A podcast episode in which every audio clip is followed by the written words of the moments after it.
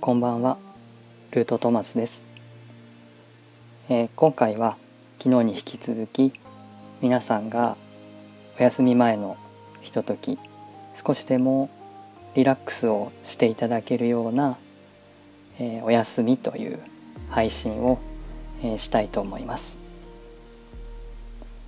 今日、え皆さんはどんな一日をお過ごしだったでしょうか？えー、今日は、えー、7月20日、えー、土のと実の日ということで、えー、60日に一度の弁財天の縁日だったようです。えっ、と本当は昨日お伝えできたらよかったかもしれないんですがもう、え今日も残り少なくなっているんですけれどもえっ、と弁財天はあの皆さん聞いたことがあるかと思います。えー、金運とか財運とか、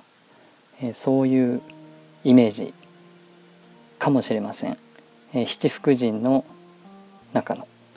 え、一柱として、え、祀られていたりもします。えっと弁財天はあのご覧になったことがある方もいるかもしれませんがえー、琵琶を持っていて、まあ、音楽の神とか芸能の神と言われたりもしますしその弁財の弁というのは、えー、言葉弁論ということで、えー、そういうおしゃべりとか、えー、トークとかあとはそういう、うん、弁が立つというふうに言うようにえー、言葉で伝えるっていうことの、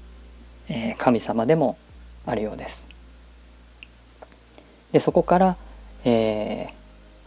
ー、言霊とかですね音楽の音の波動とか、まあ、そういうものをイメージすることもできると思います。昨日もあのありがとうっていう言葉で、えー、波動を上げていっ、まあ、眠るということがあのとても大事じゃないかという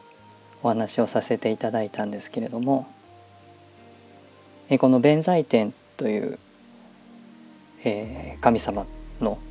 え縁日でもありましたので例えば、えー、心地が良い音楽とかあとは「ありがとう」っていうような、えー、波動を上げる言葉とかですね。えそういうものをの大切さ。うん。波動を上げていくということが、まあ、あの自分の、えー、だけではなくってその周りの人たちとの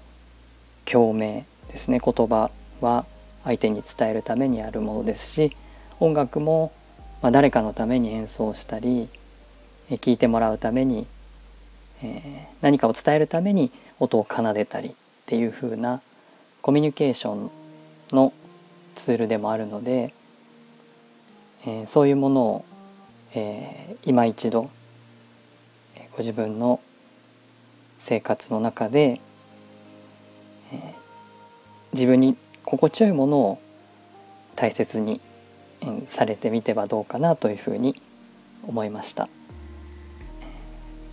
今はアセンションの時代というふうに言われていたり、まあ、風の時代というふうに言われていて目に見えないものの大切さを、まあ、再認識することは去年ぐらいから、えー、よく聞くようになっていると思います。えー、弁財天というと金運財運っていうようなこの3次元の世界での現世利益のイメージではなくって、えー、言霊あるいは音の波動みたいなものの持つそういった弁財天の持っているエネルギーという側面から思い出していただくというか、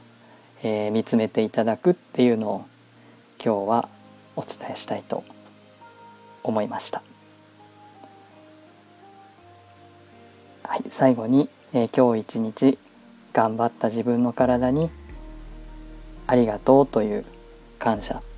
を、えー、持って心地よい眠りについていただければと思います。